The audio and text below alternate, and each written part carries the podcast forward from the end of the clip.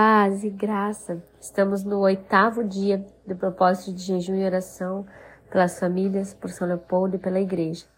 Salmos 35 é a palavra de hoje, 13. Diz assim: Contudo, quando estavam doentes, usei vestes de lamento, humilhei-me com jejum e recolhi-me em oração. O salmista Davi coloca neste poema em forma de lamento.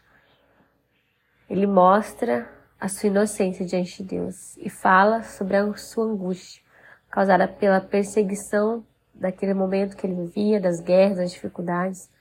Davi pede justiça e por uma intervenção de Deus a seu favor. Inclusive, ele pede para que punam os adversários e restabeleça a sua honra.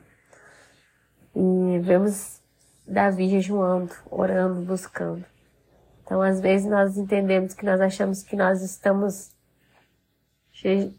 num tempo de Deus, que nós já temos muitas coisas, mas o Senhor quer ainda que nós nos humilhemos mais um pouco. Davi argumenta que antes de receber este tratamento, sempre tratou bem as pessoas e até empunhou-se em oração pelas suas causas, orou pelas pessoas.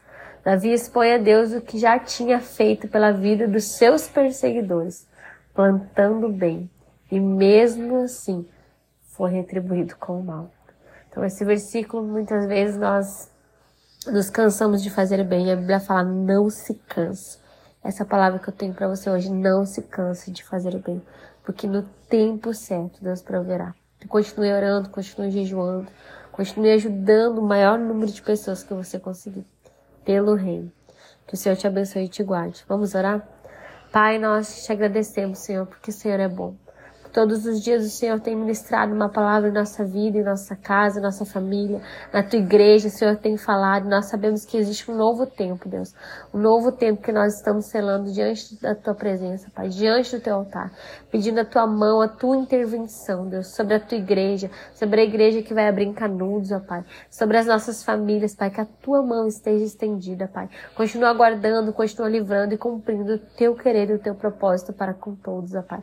Aqueles que ouviram ouvirem este áudio, Senhor, possam receber o teu toque, receber essa palavra no seu coração, Pai, ser edificados para esse novo tempo. Nós pedimos, Senhor, e te agradecemos porque sabemos que o Senhor já tem nos dado a vitória. Em nome de Jesus. Amém.